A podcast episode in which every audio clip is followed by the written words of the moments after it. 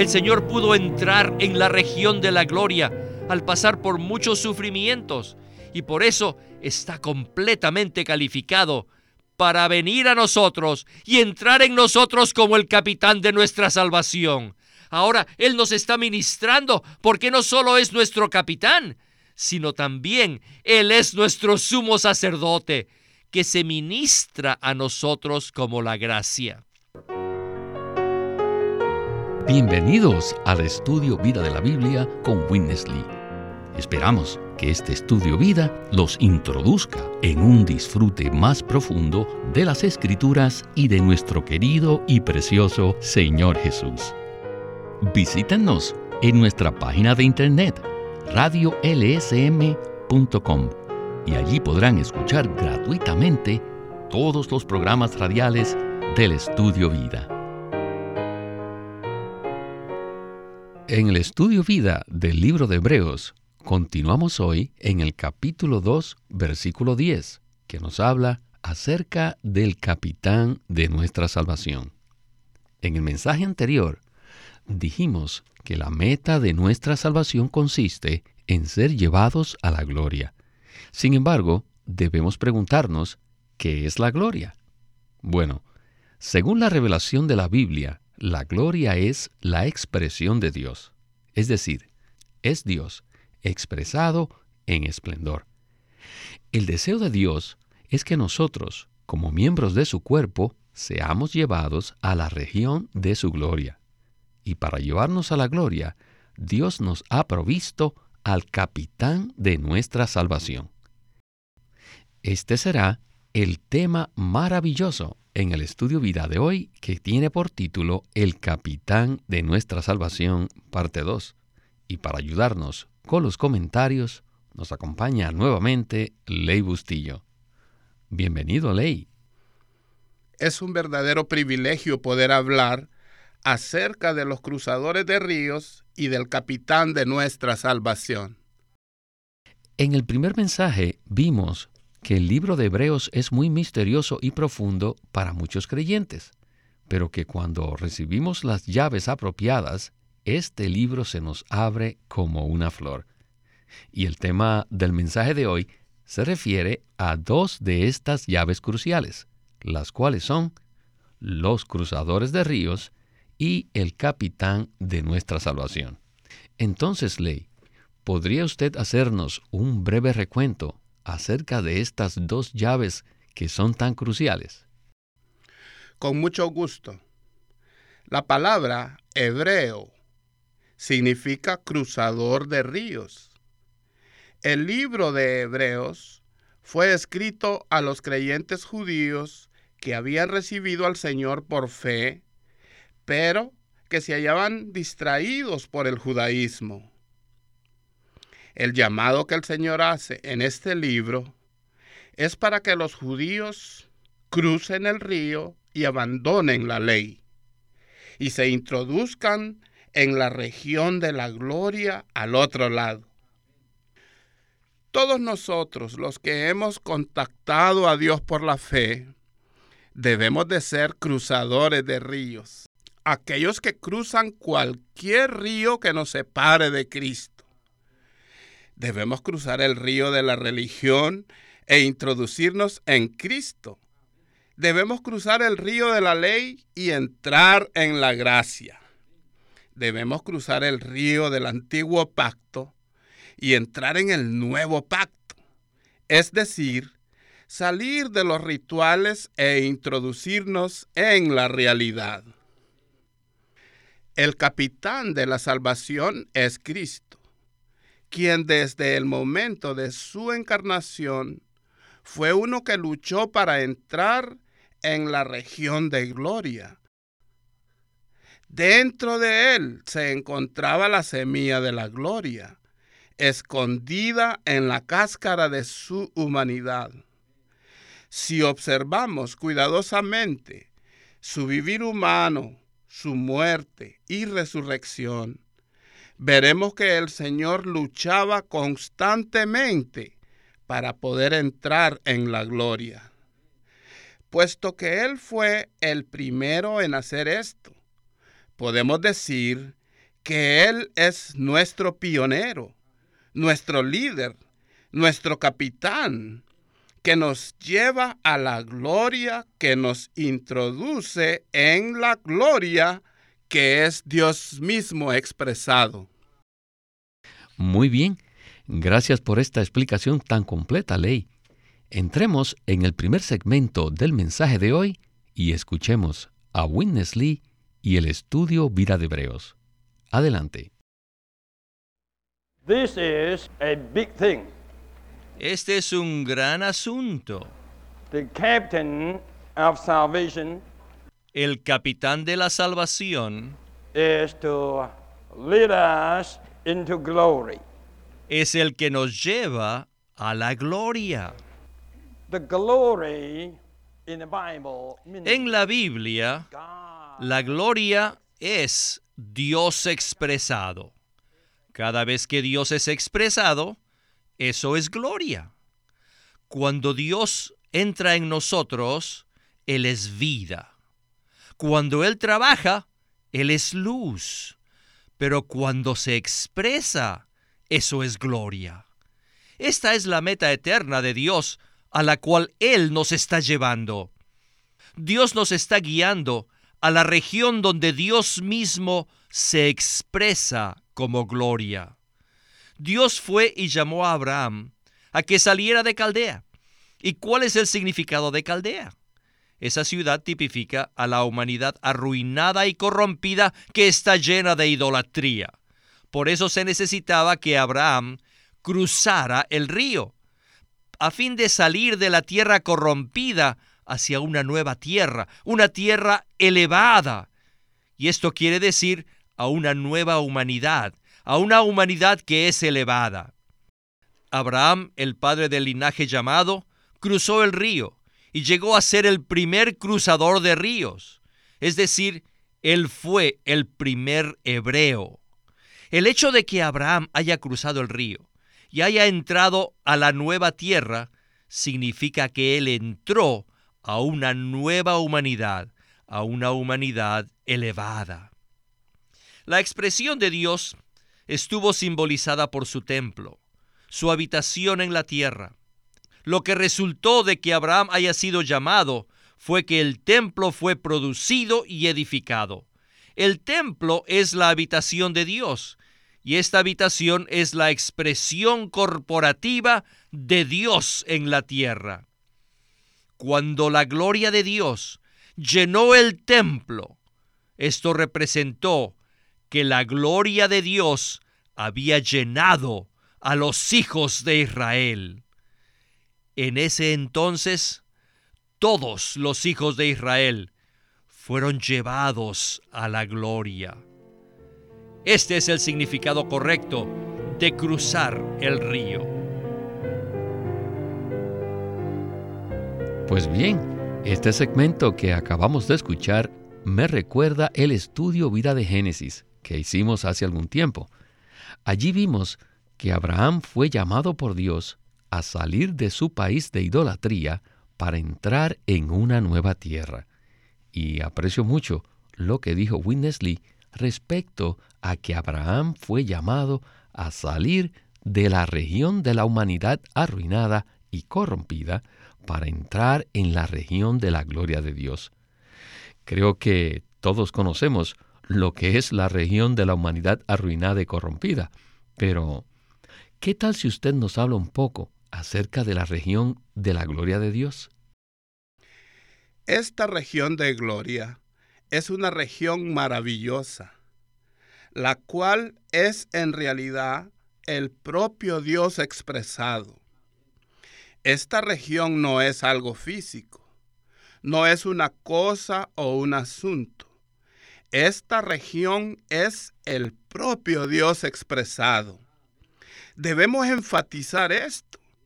Cuando Dios entra en nosotros, lo hace como la vida. Cuando trabaja en nosotros, lo hace como la luz. Y cuando se expresa a través de nosotros, lo hace como la gloria. Esta es la meta eterna de Dios. En este momento, Dios nos está llevando a la región de la gloria. La intención de Dios al llamar a Abraham fue que todos sus descendientes pudieran ser edificados como la casa de Dios en la tierra. El resultado del llamamiento de Abraham fue la edificación del templo y cuando estaba listo, la gloria de Dios lo llenó. ¿Qué significa esto? Eso significa que en ese momento todos los hijos de Israel que habían salido de la tierra de idolatría y que habían entrado en otra tierra elevada, ahora estaban siendo llenos de la gloria de Dios y podían ser la expresión corporativa de Dios. En ese momento, los hijos de Israel habían entrado en la región de la gloria de Dios para ser su expresión en el universo. Muchísimas gracias, Ley, por presentarnos este cuadro tan revelador y tan glorioso. En el siguiente segmento recibiremos más revelación acerca del significado de cruzar el río. Regresemos con Winnesley. In the Bible, you could see everywhere is a river for God's people to cross. En la Biblia podemos ver que en todas partes hay ríos para que el pueblo de Dios los cruce. In front of the tabernacle, there was the laver. Al frente del tabernáculo estaba el lavacro. Cualquier sacerdote que deseaba entrar a la presencia de Dios debía pasar por este pequeño río. ¿Cuántas veces debían lavarse los sacerdotes? Eso dependía de cuántas veces ellos deseaban entrar a la presencia de Dios. En la Nueva Jerusalén no habrá necesidad de lavarse, porque en aquella ciudad de oro no habrá polvo. Solamente estará el lago de fuego y todo lo que haya sido lavado acabará allí. Entonces, ahora podemos comprender lo que significa cruzar el río. Lo cruzamos para lavarnos de todo lo viejo y de todo lo que no corresponda con la gloria de Dios. Estamos siendo llevados a la gloria. Estamos llegando a ser la gloriosa expresión de Dios. La nueva Jerusalén en su totalidad es simplemente la gloriosa expresión de Dios. Esta es la gloria a la cual estamos entrando. Dios desea llevar a todos sus muchos hijos a esta gloria. Abraham fue llamado para cruzar el río. Y después de ese cruce inicial, ¿cuántas veces más se cruza el río en la Biblia? Bueno, primero estuvo el cruce del Mar Rojo y luego se cruzó el río Jordán. En el Mar Rojo no solo quedaron sepultadas las fuerzas egipcias, sino que además toda la esclavitud de Egipto también quedó sepultada allí. ¿Qué fue sepultado en el río Jordán? Fue sepultado el yo. Las doce piedras que fueron sepultadas en el río representan el viejo Israel, mientras que las doce piedras que fueron sacadas de allí representan al nuevo Israel. Nosotros necesitamos cruzar el río y necesitamos salir de Egipto. Necesitamos salir de las tiendas de departamentos. Necesitamos salir de las satánicas modas modernas. Y finalmente necesitamos cruzar el río y salirnos de nosotros mismos. Entonces tendremos el templo edificado. Para poder edificar el templo se necesita cruzar el río. Y día tras día y momento tras momento necesitamos cruzar el río para entrar en el lugar santísimo, entrar en la presencia de la gloria Shekinah de Dios, donde mora Dios.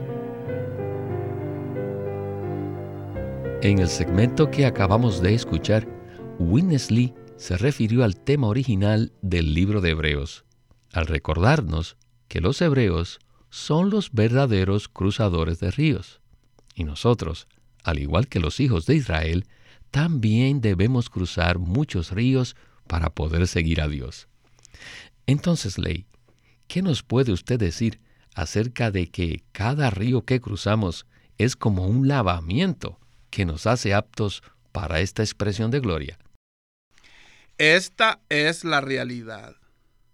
Aún durante este mensaje, usted y yo estamos cruzando muchos ríos. Cada cruce es como un lavamiento. Cuando el pueblo de Israel salió de Egipto, que tipifica el mundo, tuvo que cruzar el Mar Rojo. Antes de entrar en la buena tierra, tuvieron que cruzar el río Jordán lo cual significa que salieron de su yo. Finalmente, entraron en la tierra prometida y edificaron un templo con la meta de entrar en la presencia de Dios que estaba en el lugar santísimo. Para poder hacer esto, ellos necesitaban cruzar otro río, que está tipificado por el abacro que estaba en el atrio exterior del templo. Cada vez que los sacerdotes deseaban entrar en la presencia de Dios, necesitaban cruzar este río. Lo mismo sucede con nosotros cada vez que deseamos entrar en la presencia del Señor. Debemos lavarnos, debemos cruzar el río. No podemos presentarnos ante Dios con el polvo y la mugre de este mundo. Esto significa que debemos cruzar un río tras otro río. Esto me recuerda del versículo en Efesios 5, versículo 26 que dice, para santificarla purificándola por el lavamiento del agua en la palabra. A medida que hablamos acerca del capitán de la salvación, estamos siendo lavados por el agua de la palabra, para deshacernos de la vejez, de las arrugas y de la corrupción, y para que así podamos ser llevados a la región de la gloria la cual es Dios mismo expresado. Así podremos ser uno con Dios para alcanzar su meta eterna y ser su expresión corporativa. Gloria al Señor por esta respuesta tan animante. Usted mencionó la palabra vejez en relación con el lavamiento, y esto en verdad corresponde a nuestra experiencia diaria. Todo aquello que experimentamos de Cristo, aún el día de ayer, necesita ser renovado cada día mediante el lavamiento del agua en la palabra. Y en el último segmento de este mensaje, Witness Lee nos hablará acerca del capitán de nuestra salvación. Escuchemos a Witness Lee y la conclusión del programa de hoy. Adelante the crossing of the rivers Cuando cruzamos ríos, is to bring us into the region of this glory. somos introducidos en la región de la gloria, The glory that is God. la cual es Dios mismo expresado. Para esto, no solamente tenemos la tipología clara de Abraham y sus descendientes que consumó en la edificación del templo. Aleluya. También tenemos un ejemplo típico, el Señor Jesús. Él es el ejemplo de una persona que ha cruzado el río y ha entrado en la gloria de Dios. Cuando el Señor estaba en los días de su carne, Dios estaba escondido dentro de él. Esta gloria estaba oculta dentro de él. Así como la gloria de un clavel está oculta dentro de la semilla del clavel. Cuando la semilla de clavel cae en la tierra, muere y crece, llega a florecer, Y este florecer significa que esta semilla fue llevada a la gloria. El Señor Jesús fue como una semilla que cayó en tierra, murió y creció. Y cuando creció, todo su ser, incluyendo su humanidad y su naturaleza humana, fue llevado a la expresión gloriosa de Dios. Esa fue su gloria. El Señor cruzó el río de la muerte y entró a la gloria, es decir, Él entró a la plena expresión del ser divino, del ser de Dios. Él es un modelo, debido a que Él fue el primero que entró en la región de gloria. Este pionero entró dentro del velo. ¿Y qué cosa es el velo? El velo es lo que separa la expresión de Dios de todo lo demás. Cuando Jesús pasó a través del Jordán, el río de la muerte, Él entró dentro del velo. Así que ahora hay un hombre que está en la gloria de Dios, es decir, hay un hombre que está en la expresión de Dios. El Señor Jesús tomó la delantera para ganar la carrera y entrar en la región de la gloria. Este Jesús es la expresión de Dios y Él es el que ahora ha entrado en todos nosotros. Por eso Colosenses 1:27 dice que Cristo en nosotros es la esperanza de gloria. Cuando el Señor entra en nosotros, también introduce en nosotros la gloria. El Señor pudo entrar en la región de la gloria al pasar por muchos sufrimientos y por eso está completamente calificado para venir a nosotros y entrar en nosotros como el capitán de nuestra salvación. Ahora Él nos está ministrando porque no solo es nuestro capitán, sino también Él es nuestro sumo sacerdote que se ministra a nosotros como la gracia. Primera de Pedro 5:10 habla del Dios de toda gracia. Y Pablo oró tres veces en 2 de Corintios 12 para que le fuera quitado un aguijón de su carne. Sin embargo, el Señor le respondió, No, yo no te quitaré el aguijón, sino que me ministraré a ti como la gracia que todo lo provee. Bástate mi gracia porque el Señor sabía que la gracia sería el suministro para que Pablo pudiese ser sostenido durante las etapas de sufrimiento. Y a la vez, esos sufrimientos producirían la gloria en él. Por eso Pablo pudo decir, por tanto, no nos desanimamos, antes, aunque nuestro hombre exterior se va desgastando, el interior no obstante se renueva de día en día. Y luego añade el versículo siguiente, porque esta breve tribulación momentánea produce en nosotros un cada vez más excelente y eterno peso de gloria. Ahora ya podemos comprender el significado de entrar en la gloria. Alabado sea el Señor. Estamos cruzando el río para salir de todas aquellas cosas que no sean Dios, a fin de entrar a la expresión de Dios. Nuestro capitán ya ha pasado este río. Por tanto, tenemos un camino que ha sido ya allanado para que nosotros también pasemos. En este mismo momento, el Señor nos está ministrando desde la región de la gloria, a fin de que seamos suministrados y podamos pasar al otro lado. En esto consiste el capitán de la salvación. No puedo más que decir gloria al Señor por el capitán de nuestra salvación.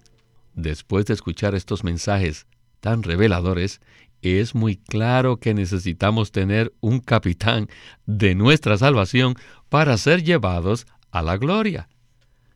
Este Señor Espíritu es verdaderamente nuestro capitán que está luchando en nosotros para llevarnos cada día de un grado de gloria a otro grado superior de gloria. No podemos más que decir aleluya y alabado sea el Señor por nuestro capitán. Bueno, Ley, el tiempo se nos terminó. Muchísimas gracias por habernos acompañado en este programa y esperamos que pueda regresar muy pronto. Gracias por invitarme.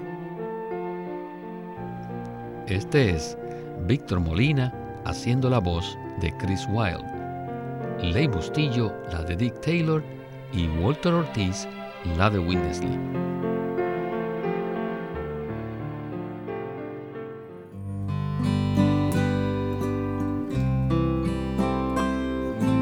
Living Stream Ministry es una casa publicadora de los libros de Watchman Nee y Witness Lee. Y queremos decirles que entre ellos hay uno titulado La economía de Dios, un libro escrito por Witness Lee. Dios desea impartirse en el hombre para que éste como iglesia sea su expresión plena. En esto consiste el plan de Dios, que es su economía. En la economía de Dios, Witness Lee explica claramente la obra que lleva a cabo la Trinidad Divina en su economía y ofrece a los creyentes la manera de vencer paso a paso los obstáculos que estorban el crecimiento espiritual a fin de que Cristo haga su hogar en sus corazones y sean llenos de Dios en plenitud. La economía de Dios, escrito por Witness Lee. El estudio Vida de la Biblia es una producción de Living Stream Ministry que presenta el ministerio de Watchman Nee y Winnesley. Winnesley sirvió fielmente al Señor durante más de 70 años y culminó su labor con este exhaustivo comentario de todas las escrituras llamado El Estudio Vida de la Biblia.